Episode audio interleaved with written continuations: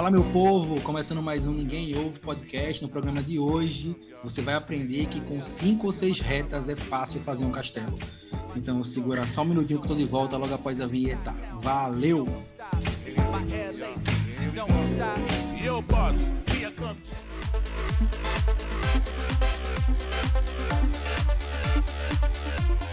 Ô, adianta, me ouvindo? Uou! Estamos de volta, meu povo, e no programa de hoje vamos falar com Carol Van Lume. Ela que é desenhista, uma artista fenomenal, e você vai mergulhar um pouquinho no universo do desenho junto com ela, mas, como eu sempre faço, né, ninguém melhor do que ela para se apresentar um pouquinho para gente. E aí, Carol, tudo bom? Tudo bem. Meu nome é Carol Van Lume, na verdade é Ana Carolina, mas para não ficar um nome gigantesco, vamos reduzir para Carol Van Lume. Eu tenho 24 anos, sou design gráfico, mas sou mergulhada na, na arte mais orgânica. Então, digamos, uma ilustradora, artista plástica. Entendi. Meu universo se aprofundou muito mais nisso. E Entendi. desde sempre estou desenhando. Desde Massa. sempre tô sinto, sinto a necessidade de criar, reproduzir, aprimorar essa habilidade. Deixa eu Ah. te perguntar uma coisa. Tu fez, tu Ah. fez design gráfico com o intuito de desenhar, não? Ou o design gráfico foi algo paralelo? Na verdade, eu fiz, eu comecei com design, ba- bacharelado, justamente por ser um curso que englobaria algo mais atual, né, e não tão clássico como normalmente eu gostava muito e ainda gosto de estudar. Mas aí, com o tempo, com os acontecimentos da vida, resolvi reduzir o curso para um tecnólogo, design gráfico que tem mais a ver com os meus interesses em ilustração do que Entendi. o curso todo em si. é, um passarinho me contou que tu tá fazendo duas faculdades ao mesmo tempo. É isso mesmo? Mesmo depois de design gráfico? Ah, tô sim. É, nessa pandemia, nos surtos coletivos todo mundo né, tem, resolvi, ah, por que não fazer duas faculdades? Duas paixões, assim, a- design editorial, porque sou louca por livros e tudo que engloba a produção. Sou apaixonada, então faço design editorial e licenciatura em história. Caramba, É, surpreendente, hein? pense, deu até vergonha. Vou aqui, viu? A gente que tá, que tá agora aqui nesse período de quarentena, quando começa um, um curso online para poder terminar, é uma luta, hein? Imagina Nossa. fazer duas Não, faculdades. a gente começa a encher a- o pombo, né? E diz, ah, beleza, tô fazendo duas faculdades, mas quem disse que tá indo tudo de forma linear, tudo certinho? Tá não, bicho. Nem tanto, né? Nem tanto. Pagar a segunda chamada e aí a gente segue, segue o baile. Mas é, é instigante demais. É, mas, mas tem que ser, eu imagino. Agora vê, Carol, eu, vou- eu vou querer, eu vou querer ir, a- ir agora para uma fase da tua vida bem no comecinho, né? A infância, porque, porque eu imagino que a infância é onde começa tudo, né?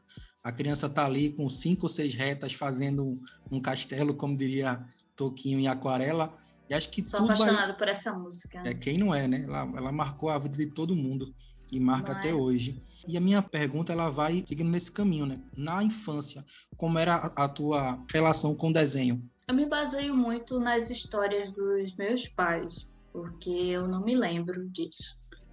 Eles falam muito que desde os dois anos, quando eu comecei, né, tem aquela introdução à criança no papel, um lápis, um giz de cera, né, para ela fazer a bagunça dela de sempre, que é normal. E eles perceberam que eu fazia, pelo menos minha mãe, principalmente, que ela estava mais em casa, e ela é professora, então ela viu que eu desenhava formas muito assim lúcidas. É como se eu soubesse, ah, eu tô fazendo um círculo, um círculo, um quadrado, um quadrado. Assim, tudo que eu via, eu tentava reproduzir. Ah, eu gostei muito de um desenho da Barbie, vamos dizer assim. E eu tentava fazer, é, re- reproduzir o personagem do meu jeito.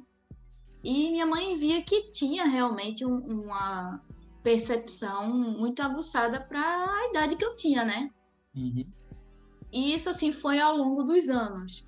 Tanto é que meu avô também, que foi que investiu bastante na arte na minha vida, tanto é que foi ele que me colocou num curso de pintura aos quatro anos, quatro para cinco anos de idade. Aqui perto de casa tem um ateliêzinho onde senhoras de idade fazem, praticam pintura a óleo, que é uma técnica muito clássica e, diga-se de passagem, difícil, porque requer muitas regras, mas aí meu avô botou na cabeça, não, ela consegue. E aí a professora estava desdenhosa, disse, não, não é possível. Ele, não, fique só um dia com ela. Se você gostar, se você achar que ela é capaz, ela continua. Ela, tá bom. Eu tenho esse quadro até hoje, no caso, meu avô tem, ele mora no mesmo bairro que eu. Eu fiz esse quadro em, em duas aulas, que estavam lá, não sei quanto tempo, na verdade, mas foi muito rápido. E ela ficou impressionada. Foi uma paisagem simples, com algumas árvores, algumas coisas, mas você olha assim, não foi feito por uma criança de quatro anos. Tanto é que muita gente acha que é fake.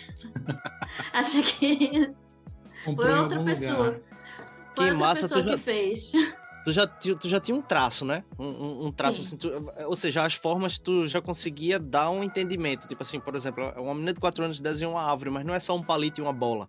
Tu já tinha um, uns tracinhos, né? Para indicar Percebia, que aquilo era uma árvore. Dava para ver que tinha um, um entendimento de perspectiva assim, conseguia entender que ali tinha uma, uma... profundidade. É, uma profundidade, tinha iluminação dos troncos, da, do jeitinho mais rústico possível. Sim. Sim. Mas a, som, a sombra da árvore, a sombra da árvore no chão, coisas assim, né? Sim. É interessante. Acho que também um ponto anos, importante, é, é, assim, um, um ponto importante que eu acho é que assim, tanto a tua mãe como o teu avô, ele ele viu isso e viu mais do que sim, simplesmente isso, né? Porque o que acontece hoje em dia, eu imagino, para quem tem filho, né? Por exemplo, eu tenho um filho, uma criança em casa, então ele pinta aqui, né? Ele, ele faz uns, uns traços aqui, mas assim, eu enxergo aquilo com uma brincadeira. Então, assim, é algo que ele faz ali para passar o tempo e simplesmente daqui a pouco isso passa, né? Mas aí acho que tanto a tua mãe como o teu avô enxergou aquilo como algo a mais, né? Então, assim, acho que isso é um, um ponto importante de, de, de, ser levantado aqui, porque acho que os pais também têm que ter essa percepção, né? Enxergar algo a isso. mais no que o filho está fazendo, porque às vezes parece que é só um é só um rabisco, entendeu? E não é. É algo a mais que está ali por, por trás de um, de um simples rabisco, na verdade.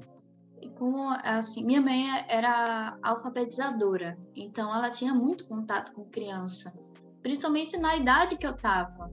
Então ela me ensinou muito a não só né, a me expressar artisticamente, como também na escrita e tudo mais.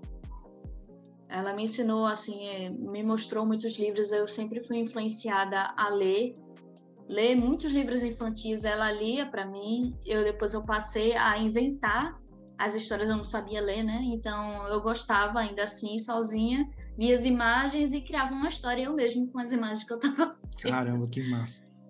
Tô dizendo assim, uhum. contando assim que isso me influenciou muito a querer criar, a sentir a necessidade de criar, de ou reproduzir as imagens que eu achava bonita.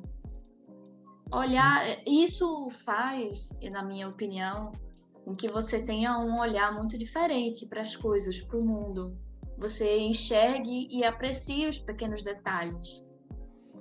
Carol, tu chegou a tentar desenhar aqueles desenhos de livros, aqueles livros de escola que eram chamados de livros paradidáticos, que as professoras davam pra gente fazer a prova do livrinho? Sim, minha nossa, os trabalhos no colégio envolvia muito isso. E adivinha quem tinha que desenhar?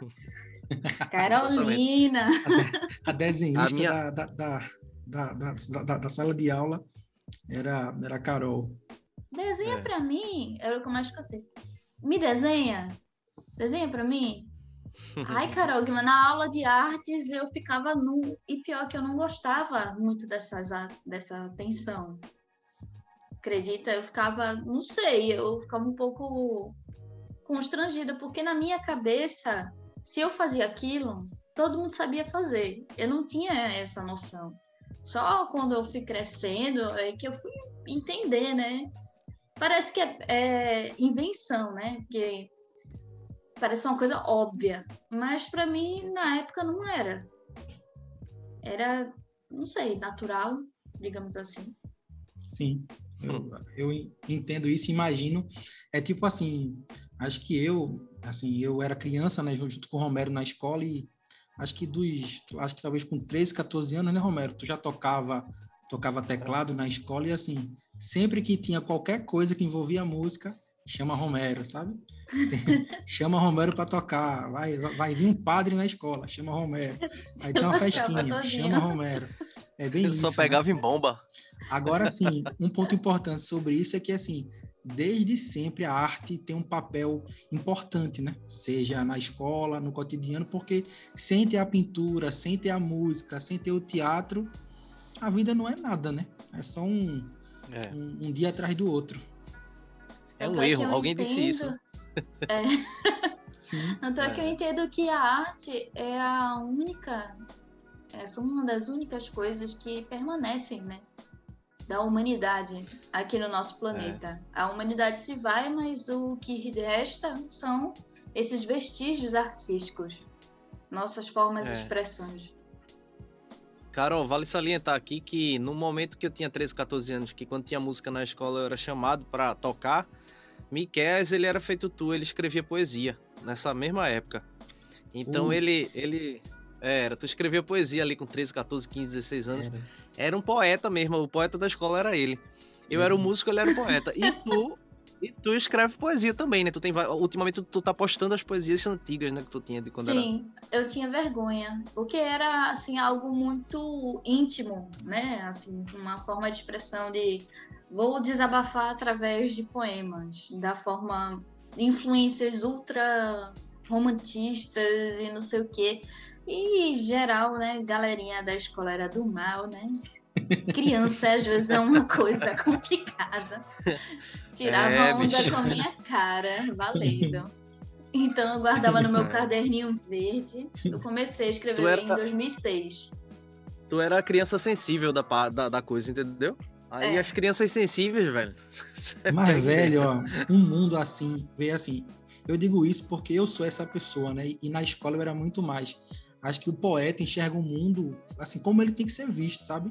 É muito massa, velho. Pô, eu tinha, sei lá, 13, 14, 15 anos e eu vi uma, É. uma pedra cair de algum lugar. Era um, era um evento na minha cabeça, né? Era um texto que se Exato. formava na minha mente. É muito massa isso, velho. É muito massa. É. É um Inclu- devaneio. Inclusive, rendemos músicas. Sim, sim. É, Diga, rende pode- muito. pode falar. Assim, um devaneio meu agora foi do filme Soul, né, que lançou recentemente. Tem uma cena muito específica em que ele se depara, simplesmente se senta, né, no caso a alminha nova, né, que vai para a Terra experimentar, experienciar. Ela olha para as árvores e vê caindo, né, aquela semente da árvore nas mãos dela, no corpo dele, né, do cara. E aquilo foi um evento, foi uma coisa incrível, foi fez ela despertar e dizer: eu quero viver aqui e agora, por causa daquele momento chave, que é tão simples, é uma coisa cotidiana, né? Nosso dia a dia isso acontece o tempo todo, mas a gente não para para apreciar. Sim. Sim. É, foi o despertar ali naquela hora. Inclusive, agora tu tocou sobre esse ponto assim, né? Os momentos chaves da, da nossa vida. No, no dia de hoje, né? Que a gente tá gravando esse podcast, o ator Paulo Gu- Gu- Gustavo, ele morreu, né? Vítima do Covid. E aí eu tava escutando na Jovem Pan um, um comentário, né? Sobre isso. E o cara comentando, assim, que tipo, a morte tem um papel, assim, ultra reflexivo, né? Porque a gente tem que pensar não só em quem morreu, mas em quem está vivo, né, hoje. E, tipo, agradecer justamente isso, né? Os pequenos Exato. momentos simples do dia a dia que são tão, assim, tão cotidianos, mas que são realmente fundamentais, né? São sempre poéticos, né? Mas é uma tristeza ver que o mundo hoje está indo para um, um, caminho tão longe da arte, né? tão longe da, da, da, poesia, que o que era para ser poético hoje é, é, piegas, e o que era brega hoje talvez é o que, enfim, encante algumas pessoas. É, é um mundo confuso esse. Estão invertendo, né? Alguns, alguns valores. Sim, total. Agora veio, se eu vou querer puxar aqui um, um papo sobre sobre estilo, né? Porque é o seguinte, para mim que sou um músico ultra amador, né? Não sou um músico tipo Romero, né? Músico profissional. Eu sou um enxerido, né? Escrevo, toco uma besteira ou outra ali, mas o seguinte... Mas é assim que começa. Não, mas eu comecei e parei aí. Eu comecei e parei no enxerimento. Eu não... saí disso, não. Mas o seguinte, o que me fez ir para um caminho assim era o seguinte: eu escutava na minha época de, de, de juventude, né? Junto com o Romero, por exemplo, escutava jazz, bossa. Então, assim, isso me, me, me guiou, né, para um caminho artístico. Então, assim, eu escrevo letras em cima de estilos que eu já escutei. Então, tem sempre uma poesia ali envolvida. Eu digo, eu digo sempre o seguinte, que para uma nova letra que eu escrevo, tem um Djavan ali dentro envolvido, sabe? Porque é uma influência minha. Sim. Então, assim, com música é fácil é, enxergar isso. Agora, a minha grande dúvida é, com desenho, o estilo, ele vem como e da onde, né? Tipo assim, eu quero fazer um desenho igual a X, mas como, sabe? Isso, isso vem como, quando e da onde?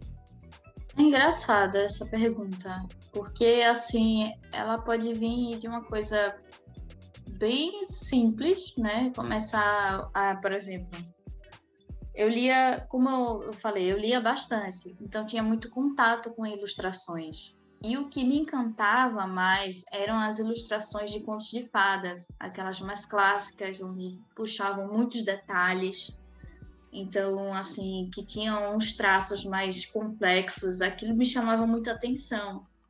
Porque eu via e tentava observar, dissecar, né, tudo aquilo, para tentar reproduzir e eu não conseguia. Através da pintura, eu era muito mais envolvida com paisagens, natureza morta, outro clássico, mas aquilo não me instigava tanto quanto rostos, tanto é que eu posso não lembrar do nome da pessoa, pago um mico da bexiga com isso, mas eu lembro do rosto, pode ter certeza. Eu olho para a pessoa e digo, eu conheço. Não sei de onde, não sei o nome dela, mas eu sei que eu conheço, eu já vi esse rosto. E daí eu acabei numa pesquisa, eu não sei quando ou como, é, descobri Leonardo da Vinci. E aquilo, sabe, foi um insight, porque ele se envolveu com tudo, né? Com todos os tipos de. Ele tanto era artista como era um, digamos, entre aspas, cientista. Enfim, ele se envolveu com várias funções, teo, desenvolveu várias habilidades e tinha um olhar muito diferente. E os traços deles eu achava numa delicadeza, num, num realismo tão absurdo que eu disse, tá aí, queria me tornar uma pessoa desse jeito. Eu queria, sabe, desbravar esse mundo, descobrir mais sobre ele. E foi o que eu tentei fazer. Tanto é que eu parei de pintar né, nessa, nesse ateliêzinho até os 12 anos. Eu não sei, eu perdi a inspiração de estar tá lá, queria alguma coisa nova e eu coloquei na cabeça: eu vou aprender a desenhar. A desenhar pessoas, rostos. E aí, antes era, uma, era só de cabeça, porque não tinha internet. Então a gente vai tirar de quê? De revistas, fotos, ou da sua imaginação mesmo. Cria um olho, uma boca, um nariz, tá aí um rosto. Tirasse de onde, cara? Era, eu sempre escutava isso. Tirasse de onde essa pessoa? Sei não.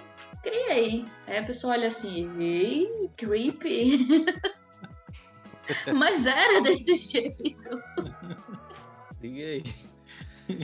Ô, ô, Carol, essa, esse lance aí que tu falasse de Então tu ficou lá nesse ateliê dos 4 aos 12, ou aos 4 tu entrou e depois saiu e depois. Não, Ou- 4 aos 12, indo toda sexta-feira. Então Ah, tu fizesse à meio que.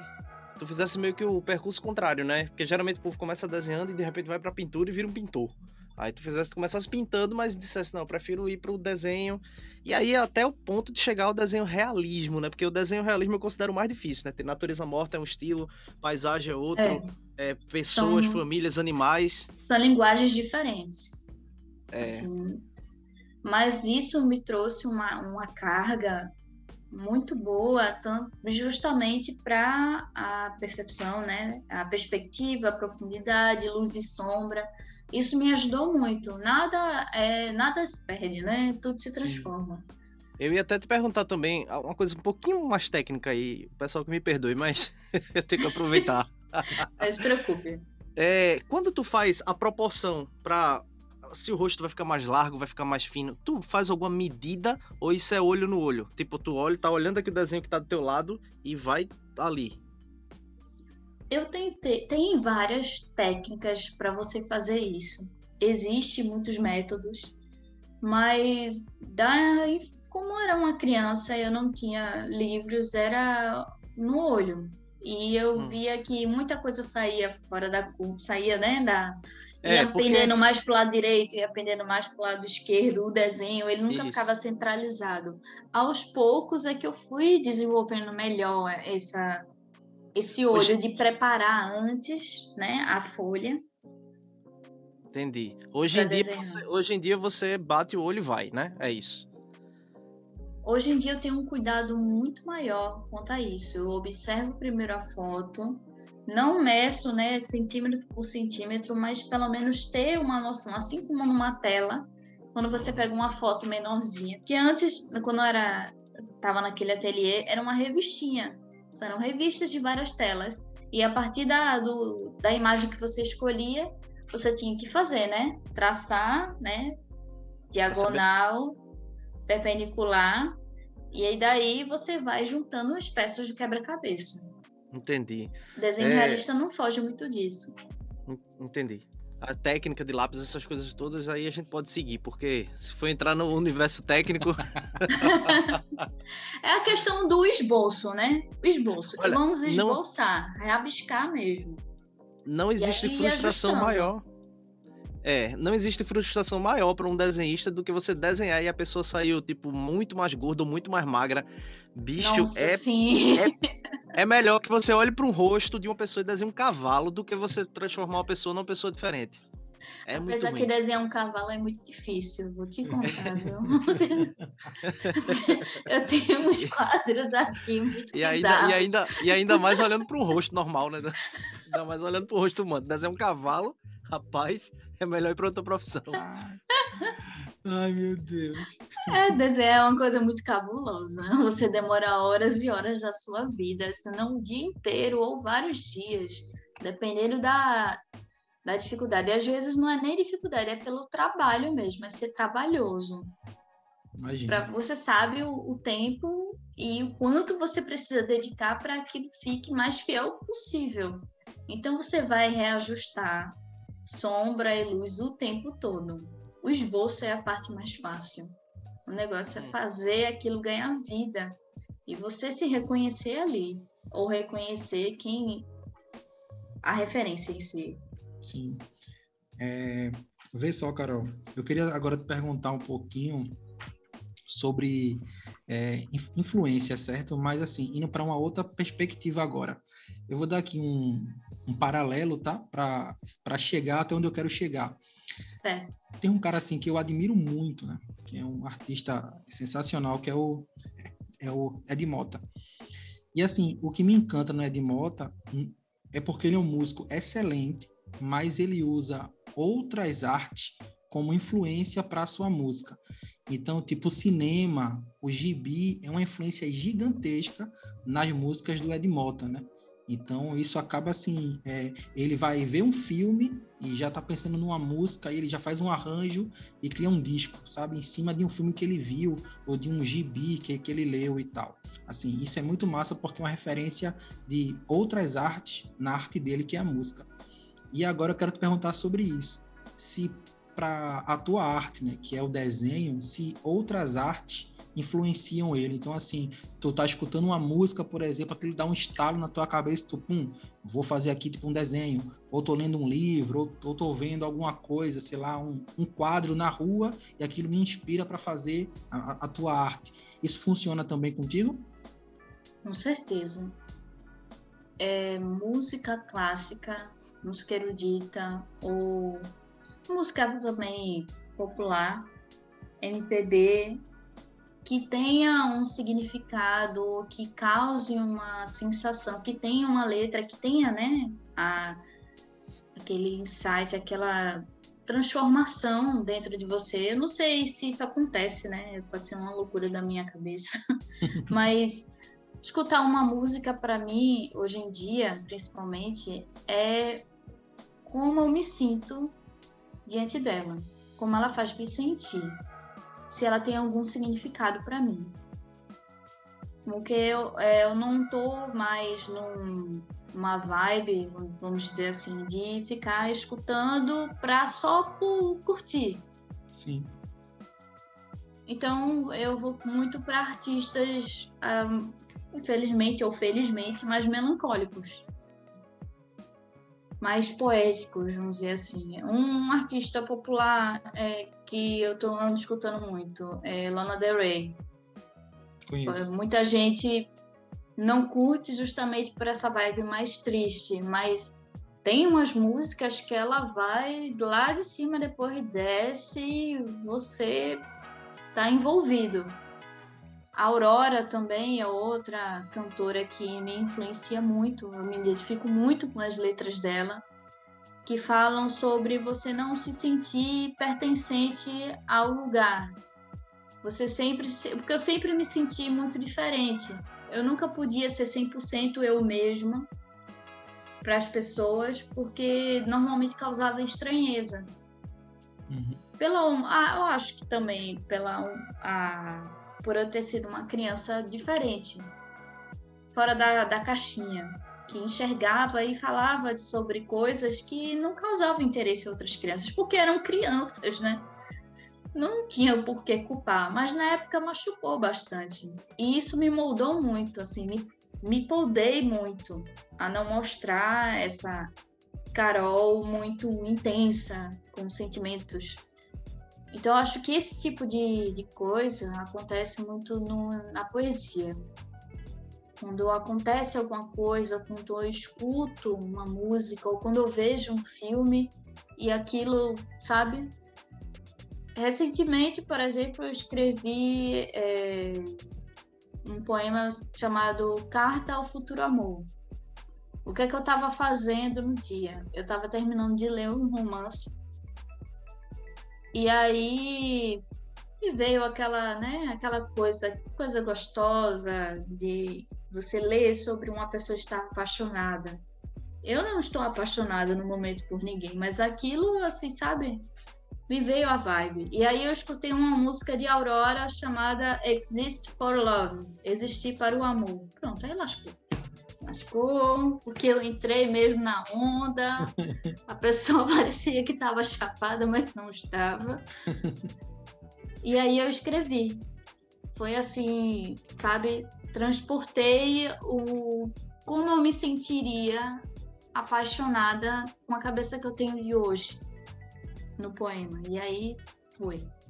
Acontece muito isso, principalmente nos poemas eu entendo muito isso e nas minhas épocas de, de escritor, né, de poeta na, na escola, assim, eu, eu li uma frase de Fernando Pessoa que ele dizia o seguinte, né? Sentir, sinta quem lê. Então, a minha cabeça, ela, ela, ela emulava situações, sabe? Então, assim, para eu ter que escrever sobre alguma coisa, eu não obrigatoriamente tenho que viver aquela coisa eu tenho que escrever algo para que quem, quem, quem vai vivenciar aquilo sinta o que eu estou escrevendo. Então, assim, esse é o grande, o grande lance de quem escreve, é não estar dentro da história, mas escrever a história, né, como se estivesse dentro. Então, o cara pode escrever sobre sobre um casal de idosos que estão super apaixonados e tendo somente, sei lá, uns 15 anos de idade, sabe? E eles sabem encontrar Exato. um sentimento de um idoso de 80 anos de idade e tal. É, isso, assim, é o, é o, é o, é, é o acho o grande ponto, o grande ponto chave, né, de, de, quem escreve. Então, assim, isso é o que me instigava muito, né, a, a escrever. Isso acontece com um pouquinho, né, com aquela música de Rodrigo Amarante, de, de Los Hermanos. Aquele velho moço, né? Que ele, através da escrita, ele conseguiu ver os dois lados ali bem direitinho, sim, assim. Sim. Jogou mesmo na música o sentimento da, da, do que acontece. É, isso é é bonito e me dá certa saudade de uma época. dá, dá, uma nostalgia. Quando vê hoje vai escrever um poema aí, olha. Eita! Poxa, que. Vai sair, vai sair. Vai, Miquel, vai sair Miquel pra escrever um poema, Carol pra escrever outro e eu pra dormir.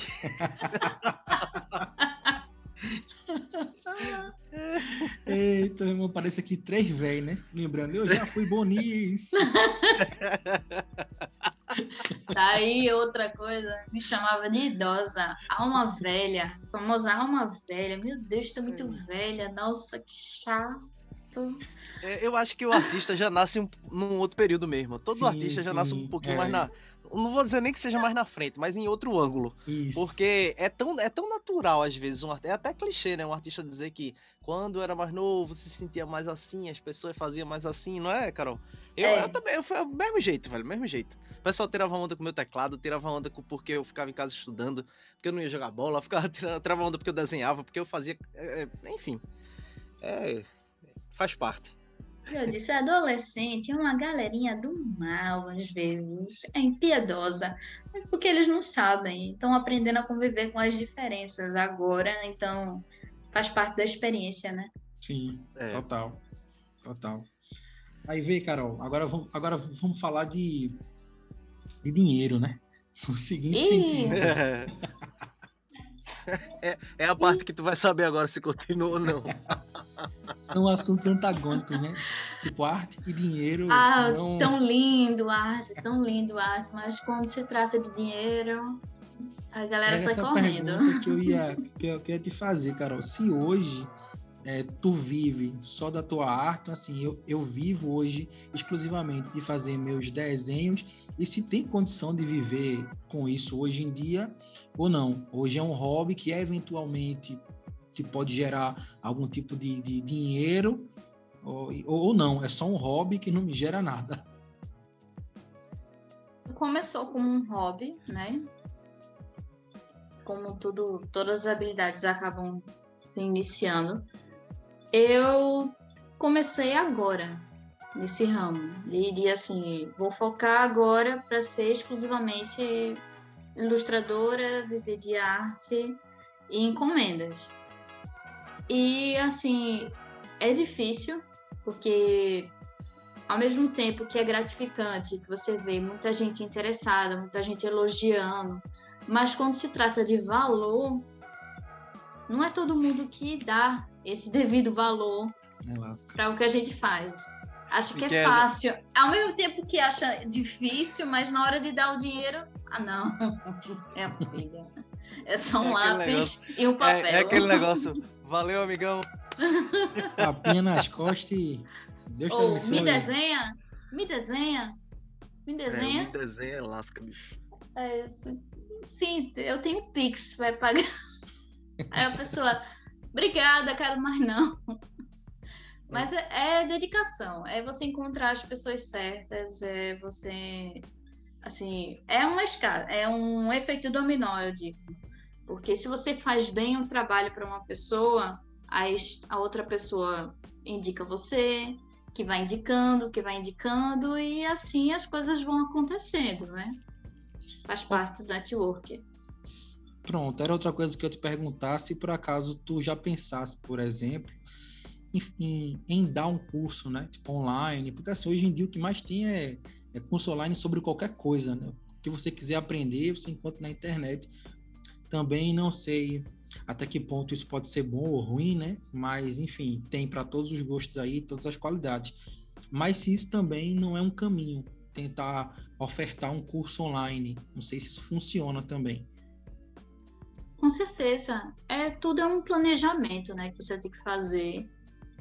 E, assim, é muita dedicação. Não só na parte artística, como também você tem que aprender mais sobre redes sociais, como elas funcionam. É, os meios né, de comunicação que Sim. você vai utilizar para expor, porque hoje em dia tá tudo de cabeça para baixo, então você vai ter que se reinventar até nessa forma. O Carol, tu já pensou em vender teu desenho também na rua, né? Uma vez a gente tava conversando sobre isso. Não sei já. se foi exatamente assim que, que você me falou, posso estar falando diferente, mas de, de levar teu, tua, tua arte para, sei lá, talvez alguma exposição ou algo assim. Sim, era um planejamento assim antes da pandemia fazer isso. Todo mundo tinha vários planejamentos antes da pandemia e vai teve que reestruturar, né, a ideia. O plano agora é ficar vivo, né? Exato. Talvez consiga pagar vender. os boletos essenciais e tá vivo. Essa é a meta. É. Ô, Carol, é, naquela época que tu tava. É, é uma, uma pergunta fora, um pouco fora do contexto, mas dentro de desenho. Naquela uhum. época que tu estava começando a se especializar, quando o teu desenho estava começando a subir de nível, tu já tinha, porque assim, tem muito isso, tu já tinha certeza de que tu ia chegar nesse nível de realismo que tu faz hoje? Porque eu, pelo menos, tinha certeza que não ia chegar nunca no meu desenho. Mas com música eu já tinha alguma certeza. Eu sentia que eu ia chegar até tal nível. Tá vendo? É aquela coisa, quando você gosta realmente daquilo e deseja para si aquela habilidade. No meu pensamento, naquela época, eu era uma criança, mas eu tinha certeza que se eu me dedicasse, eu ia chegar em algum momento. Então, eu tive. É uma perseverança, é uma paciência que você tem que ter com seus processos. Não é porque não, que não ficou bom agora que não vai ficar posteriormente. Principalmente a, a, a frustração. Você fica tão frustrado, porque eu também ficava, que dá vontade de jogar tudo fora e fingir que nada aconteceu. Mas aí você tem que guardar. Guarde, respeite o seu processo, quem você é no momento, porque depois você vai revisitar e você vai ficar encantado. E naquela época, com aquela idade, com aquela cabeça que você tinha, você já fazia isso. Não que ainda tinha que fazer. Sabe? A, a percepção muda. Sim. Tu guarda todos os teus desenhos, Carol, antigos? Todos é uma palavra muito forte. Eu tive meus momentos é. de jogar muita coisa fora, mas eu guardei. Minha mãe também guardava. Ela via que eu jogava no lixo, ela tirava do lixo e guardava. Depois ela me mostrou. Olha aí, Carol, o que tu Caramba. fazia. Aí eu, eita miséria. Aí às vezes eu ria, porque era uma coisa cabulosa. Aí depois dizia, ah, eu tinha quantos anos, mãe? Nove anos. Eu, cá? É, realmente. Nove anos, velho. Meu Deus do céu. É, no caso de Carol, ela começou bem mais cedo com o desenho do que eu com música, tá ligado? Que eu vim começar com 12 para 13. Sim, música. sim. É, agora acho que, é, é, acho que o que influencia, né, o que impacta muito é como ela falou, né? Acho que a mãe dela já enxergava isso, o avô dela também enxergava. Aí você pega a criancinha ali com 4 ou 5 anos, né? Já encaminha para um caminho e aí é dar o, o suporte para ela chegar até é. lá, né? Carol, mais uma pergunta meio técnica aqui. É uma curiosidade. A evolução da borracha. É, tu você percebe que usa menos ou usa do mesmo jeito ou até mais? Usa menos. Usa menos, né? Caramba, Porque bicho. você vai ganhando confiança no papel, então cada vez menos você usa. Principalmente agora que eu tô desbravando o carvão, carvão não apaga não, filho, fica uma mancha. ou seja, ou você se prepara bem ou nem e faz, não, comece mais ciente de que pode dar errado. Caramba, Sim. carvão não apaga, bicho. É mesmo. Ah, ele diminui, né, a, a, a escuridão Porque... dele, mas fica aquela mancha. Fica Porque eu, eu, eu desenhando, eu juro, eu juro. Quando eu termino de desenhar, eu vejo que eu apaguei mais do que desenhei o mesmo desenho, o próprio desenho pequenininho ali. Eu apaguei, tipo assim, quatro vezes a quantidade de, de apagado do que o que eu levei para desenhar, entendeu? Caramba. É, mas aí é porque, porque... eu sou, né, um, uma desgraça, né? Na frente Mas Carol. aí é, é essa questão, são esses pensamentos. Ah, eu sou uma merda. Ah, eu sou uma desgraça. Ah, eu não vou conseguir. Ah, isso não ajuda ninguém, não, minha gente. É você assim dizer, eu tá, eu sou um merda agora. Mas depois, você não. É você rir de si mesmo. Eita, que desgraça. Mas eu tentei. Eu tentei. Tá entendendo? É, é aquela coisa, é, é muito do psicológico mesmo. É você destravar a mente para trabalhar a mente, né? O tempo todo. É um trabalho da mente. E você vê de uma nova maneira. Como eu estava explicando um dia desses até para tu, Romero, é, você começa com uns traços bem definidos, né? Bem contornados, o olho, a boca. Para você chegar num nível de realismo como esse, você nem praticamente não faz esses traços. Miquel, é eu vou aquela... traduzir isso aqui. É, quando a gente começa a desenhar, realmente a gente começa com traço. Vai botando tracinho, vai fazendo uns negocinhos e tal. Ela chegou num nível de realismo tão grande porque, vê bem, a gente não tem traço, caramba. Sim. Quem é, qual é o traço que eu tenho? Que se eu fizesse, não tem mais traço. Então, ela não vê mais traço. Ela, vai, ela vê a, a sombra e a luz. Então, ela vai ali moldando a pessoa no papel, entendeu? É, é, como se fosse isso. Não tem mais esse negócio de passar é. o traço do nariz, o traço do... Não tem traço, pô. Diga aí. Caramba. é impressionante, velho. É, é impressionante. Agora, é vê, tem outra pergunta que eu, que eu queria fazer. Era, era, era sobre tempo. Tipo assim, quanto tempo é, tu vai levar para ter que fazer um, um, desenho, por exemplo, de um, de um tipo meu ou de Romero, por exemplo, demora uma hora, sei lá, um dia, não sei. Eu tô por fora total de tempo aqui. Eu boto uma média, vamos botar uma média de horas, horas trabalhadas. Eu boto assim, que leva dias, mas vamos fazer um banco de horas. Bote no mínimo 10 horas. Caramba. 10 a 20 horas. O último desenho que eu postei demorou 20 horas. Eu sou direto. Direto. E tu, e tu particiona isso durante dias. Por exemplo, pega duas horas, três horas num dia, mais três no outro, mais três. Às vezes Porque eu sou vem... doida e madrugo e vou direto. E depois eu tô toda quebrada. Mas. sabe, você vai, vai se empolgando, vai pegando pico. Quando vê, tá, tá de manhã. Eita, tá de manhã. Isso é errado, minha gente, eu não faço. não recomendo. Depois você só quer entregar e dormir com aquela sensação, dever cumprido. Caraca, assim, é um, um, um, tempo gigantesco, né? Você ficar ali 20, sei lá, 15 horas num, num desenho. E aí você quer, quer pegar esse trabalho, né? E você quer botar no, no, numa, na rua, uma galeria que seja, né? Ou até pela internet mesmo. E, e assim, o que você às vezes ganha, talvez por isso, é um, bem mal ou muito mal é um, um, like, né? Que o mundo hoje está muito reduzido a isso, né? A um, um coraçãozinho numa foto. É assim, é um reducionismo, assim, cruel, né? Porque um trabalho desse, velho, é uma obra de arte, sabe? E tá reduzido hoje a um, a um like. E tem aquele é. que olha e fala assim, é, não tá muito legal não, não merece meu like. É uma sacanagem, né?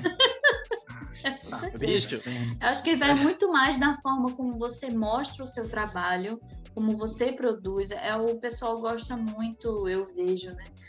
É, de, a forma como você faz. Ele quer ver você fazendo, quer ver que você prove que é Sim. é você que está fazendo aquilo, que é seu. Que hoje a, é muito fácil você manipular um desenho e dizer que é seu. Tem casos de gente que rouba, pega mesmo, seu trabalho, as fotos, seu trabalho posta no seu disse fui eu. E ganha dinheiro com isso. Na internet, com isso, assim.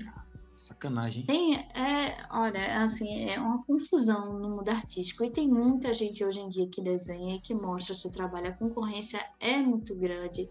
As técnicas são variadas. Então, nossa, é você tentar focar. E é isso que eu tô tentando, me encontrar nesse sentido. Porque eu cheguei a um ponto que eu desbravei tantas técnicas diferentes que eu não sei mais quem eu sou, o que é que eu, o que é que eu, meu estilo, qual é o meu estilo? Eu comecei no grafite, mas aí eu estou fazendo vários tipos de pintura, né? Guache, acrílica, óleo, aí vai para o nanquim, né? Que é uma tinta preta e pode fazer justamente esses desenhos de tatuagem, né? Bem tribal e tudo Sim. mais. É tudo feito com nanquim, a base do nanquim, o treino. É outro, Carol. É, cada um tem. Nossa, minha cabeça explode de vez em quando. Ô, Carol, vale uma pergunta aí que você falou. Eu não sei mais onde eu estou. Você se preocupa em ter uma identidade? Eu não acho que eu deveria ter uma identidade definida, e sim várias habilidades. Até porque ser um camaleão eu, eu admiro, acho que eu peguei muito dessa influência justamente de Leonardo da Vinci, por isso. Né? Ele, é, eu chamo ele de Leozinho. Leozinho me influenciou em muita coisa, justamente a ser várias coisas, não ficar numa coisa fixa. Eu sinto por, pela necessidade, é uma coisa muito pessoal minha, necessidade de descobrir, curiosidade, como uma pessoa faz isso. Então, que técnica ela usou? o que, que ela pensou, porque você pode mesclar, ainda tem isso, pode mesclar técnicas diferentes.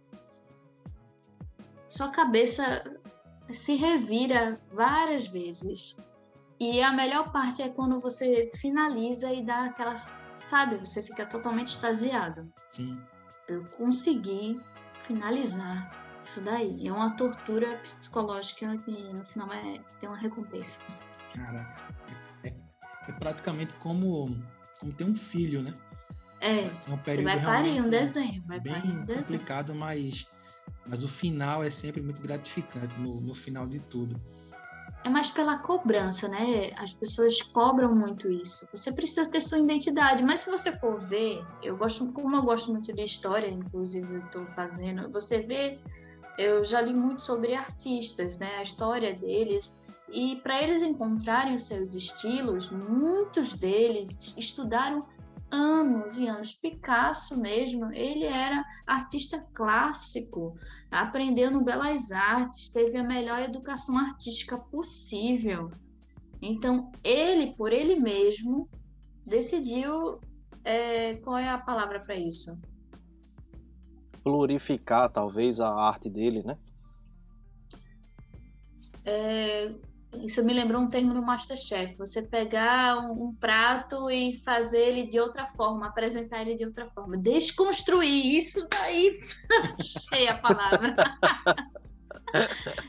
ele desconstruiu totalmente a arte para ele, porque ele queria quebrar esses paradigmas. Queria se expressar é, na verdade, Na verdade, eu vou até desconstruir a minha pergunta, porque, tipo, às vezes, hoje em dia, muita gente em busca de, de identidade, né, e autoridade no que faz, estão virando verdadeiros antidesenhistas, né? Aí não sei se eu estaria falando aqui da tal arte moderna, assim, mas não quero entrar nesses méritos, não. Mas tem muita gente que, às vezes, por causa de querer ter uma identidade, termina fazendo qualquer coisa, porque pode dizer assim, ah, esse risco é meu. E na base da repetição, e só vai repetindo aquela mesma técnica, mesmo as, é massa, é, é incrível, é, mas para mim, pessoalmente, eu vou acabar ficando enfadada Entendi. aquilo. Aquilo vai deixar de ser prazeroso para mim. Ou seja, é melhor tentar coisas novas, né? É isso aí. Sim. Acho que é de cada um, é de cada um. Tem gente que ama fazer sempre o mesmo estilo porque quer mostrar a sua identidade é baseada ali. Eu acho lindo mas comigo não funciona. Pelo menos ainda, não sei. Eu, te, eu tenho só. 24 anos, né? Tenho um tempinho aí para descobrir até lá. Vê só. Eu queria agora é, ir para um, uma área mais polêmica, né? Vamos, vamos Ih, botar assim. Vamos lá. Que é o seguinte: uma, uma conversa que eu tenho com o Romero constantemente é sobre a definição do que é arte ou do que é belo, certo? Vamos colocar assim. Porque isso é uma grande interrogação, né? Existe é. existe o que é belo para mim, o que é para Romério, o que é para Carol. Existe o que é belo universalmente e o que não é belo também universalmente, individualmente. Aí a grande pergunta é: é possível que a Carol enxergue o belo tanto num quadro do Da Vinci quanto num grafite que ela veja numa periferia aqui de, Pernambuco, por exemplo? Sim, a resposta 100% sim. Eu consigo enxergar porque eu acho que depende muito da forma como você se expressa. Se isso tem alma, é você sentir como a pessoa fez, em que contexto ela está inserido, a história dela, tem a história dela em cada traço, na forma como você faz. Claro, tem vários tipos de coisas é, de arte que são consideradas e nada mais é do que a gente chama de arte de massa, né? Para as massas. É só para venda, venda em massa. E tem outro que você vê que tem ali. Tanto é que eu amo ver desenho infantil, desenho feito por crianças. É, é uma coisa que eu sou apaixonada, porque eu vejo nascer a pessoa desenvolver ali a semente, né? Que está começando a germinar. E cada uma tem a sua história, cada uma tem a sua percepção de mundo. Eu acho que é isso que é belo. A percepção de mundo de cada pessoa, porque cada cabeça, cada mente é um universo, se for parar para pensar. Então não há um certo, um errado, não há um belo, um feio. Até Platão fala sobre isso né? Já é uma questão muito filosófica. Sim, sim. Então, não existe o belo. Então, se não existe o belo, o que o desenho de palitinho que você faz que diz que é feio, quem disse que ele é feio? Só você. Total.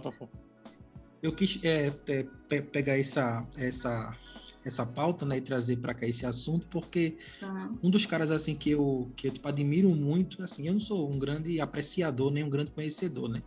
Mas um do, dos poucos caras que eu admiro é um, um nova-iorquino, eu acho. O nome dele é Basquiat. Não sei se você conhece. Ele já morreu, né? E assim, uhum. ele, ele, ele, era um cara bem, bem urbano, sabe? Ele pintava em paredes, em prédios e tal e morreu super jovem assim também, mas assim, ele ele tinha um traço bem bem urbano, sabe? E visceral assim. Tanto que ele morreu super novo de overdose e tal. Mas e inclusive, na época, ele foi o primeiro namorado da, da Madonna. A, a, só que na época ela ainda não era ninguém, né? Assim, ninguém sabia quem ela era na Sim. época. Mas assim, então ele foi um cara assim super controverso, mas um artista fundamental assim, excelente ele era, uma pintura assim muito massa. E é, e é assim, é, é a minha linha, né? Se, eu, se, eu, se é que eu tenho alguma linha artística para pintura, se eu fosse pintar seria por esse caminho. Acho que Basquiat é um cara que eu que eu admiro muito, mas que outras pessoas enxergam ele simplesmente como como, como rabisco, sabe? Tipo, ah, é tipo uma criança que jogou um balde de tinta numa parede branca e tá chamando isso de arte, entendeu? Isso me incomoda um pouco porque essas, essas percepções, né? Entre o que é belo ou não, é, é, tem que acabar, né? Assim, não sei se tem que acabar ou se tem que ser ressignificada, né? Para que a gente entenda que tanto, tanto um Da Vinci pode ser lindo quanto um pintor lá da bomba do, Emetério, também que, que pinta as paredes lá com a sua arte, com a sua expressão, também é, é, é lindo. Ou, ou, ou tanto quanto, né? Ou, ou tão mais ou tão menos, enfim, depende de quem olha no final de tudo. Deixou bem reflexiva. Mas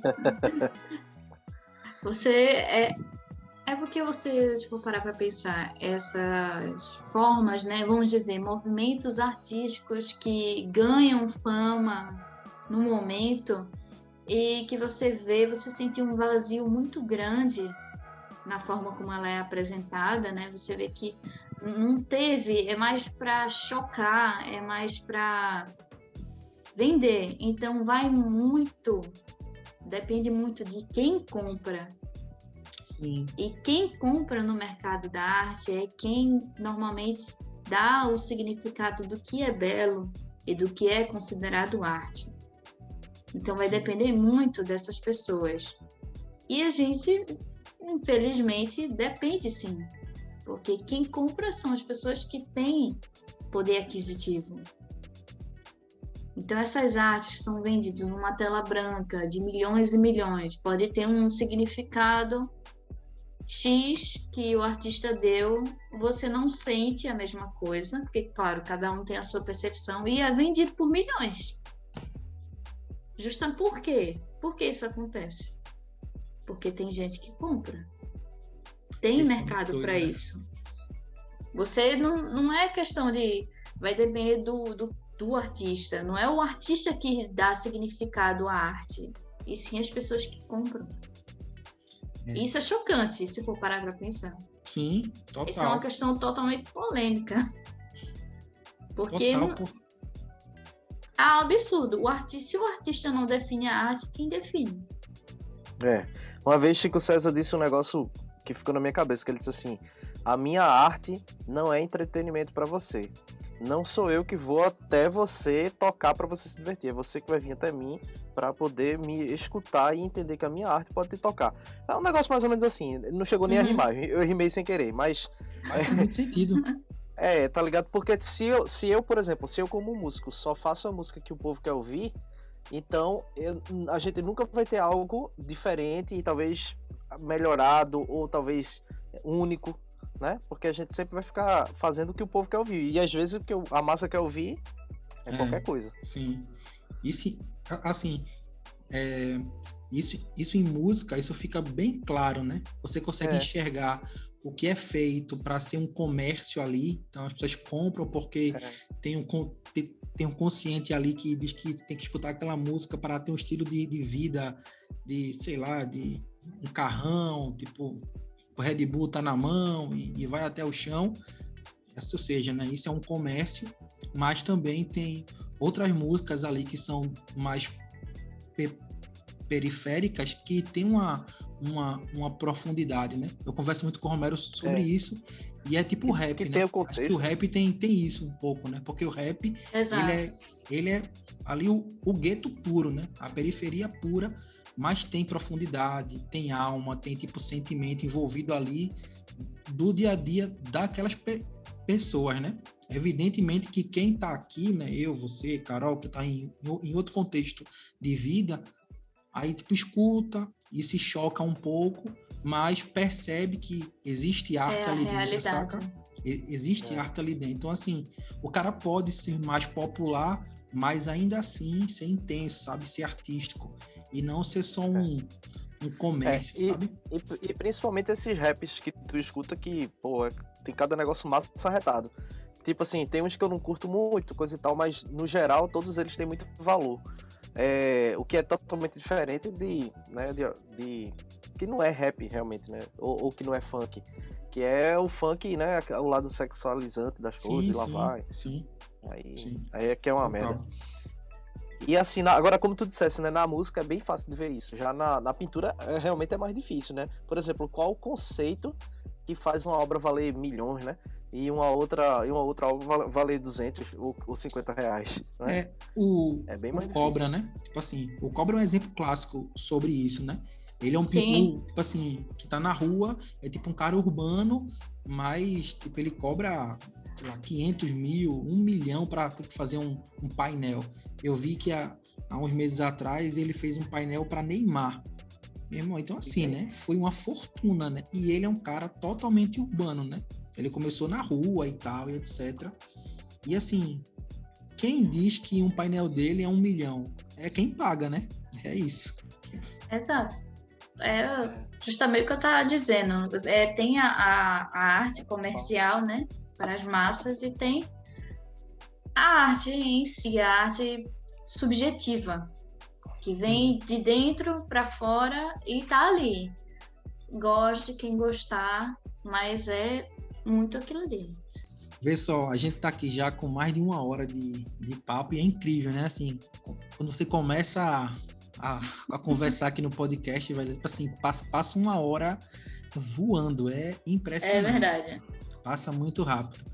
Mas eu queria encerrar, cara, a conversa estilo o Antônio Abujanra do Provocações. e esse foi o podcast mais certo para isso. Como ele diria, Carol, o que é a vida? Bom pra caralho. Me lasquei. O que Vai, é Carol, a é vida? contigo. A vida é um trem. É um trem que às vezes a gente perde a estação. Eu tô rindo, mas eu tô chorando. E às vezes a gente consegue chegar na hora. É, você tá preparado para né, as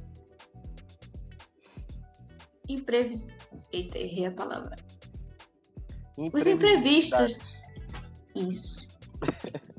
Os imprevistos que acontecem na nossa vida, né? Eu não sei se isso vale, mas cada um, todo mundo tem seus problemas. Não existe dor maior, dor menor. Existe a dor, mas ela faz parte justamente para conhecer a nós mesmos e conhecer aos outros gerar e entender a empatia, porque se você está feliz o tempo todo, você nunca vai conseguir enxergar o outro, enxergar o próximo. E eu acho que a vida vai muito disso. É você conhecer a si mesmo, desbravar a si mesmo e desbravar outros mundos que são outras pessoas.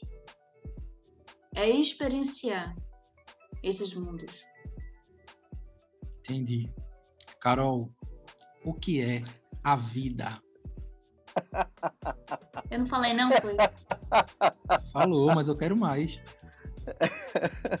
Você já assistiu Antônia Burjan? Eu acho que ela não viu, Miquel. Não. A gente Sorry. entra mais profundo sobre o que é a vida. É, o que é a vida? A vida são ciclos. Né, assim, já vocês estão rindo de mim. Mas é uma pergunta tão difícil. Mas é, é como eu falei, é a vida é dor, mas tem valor em tudo isso.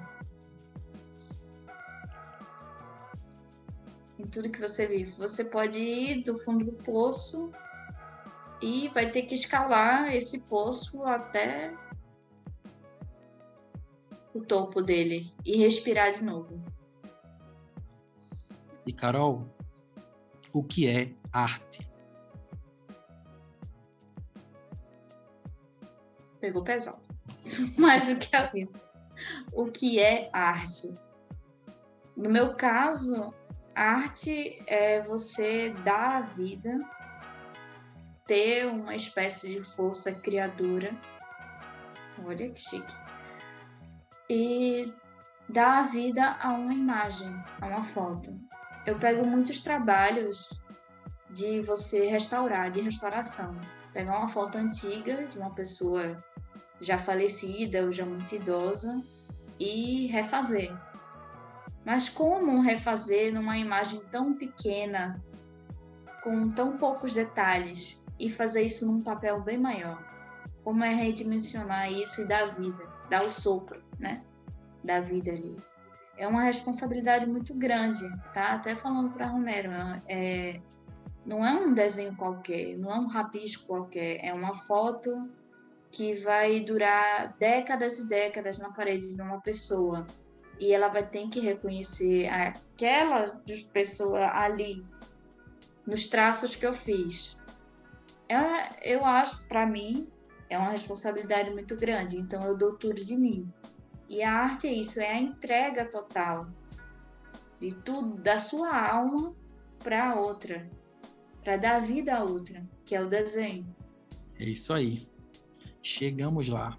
Carol, muitíssimo obrigado pela participação aqui no podcast. Foi, foi rico, foi inspirador e foi, foi muito massa porque é um tema que eu e Romero a gente ama, né? Quando se fala de arte, a gente sempre fica empolgado para conversar com quem tem esse, esse espírito, né? Esse, esse, esse pensamento e esse coração ligado à arte. Sim, muitíssimo obrigado pela, pela paciência e pela disponibilidade de estar tá compartilhando um pouquinho aqui com a gente sobre o seu, sobre o seu coração.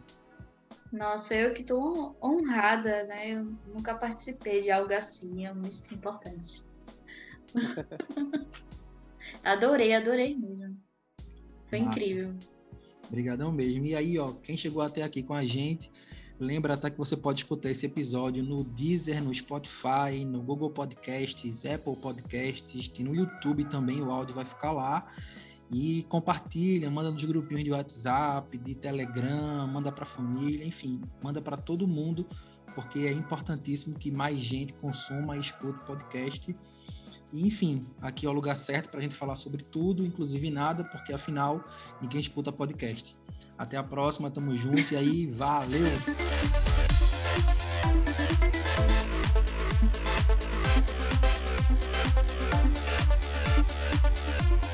Ô, Adriano, tá me ouvindo? Uou!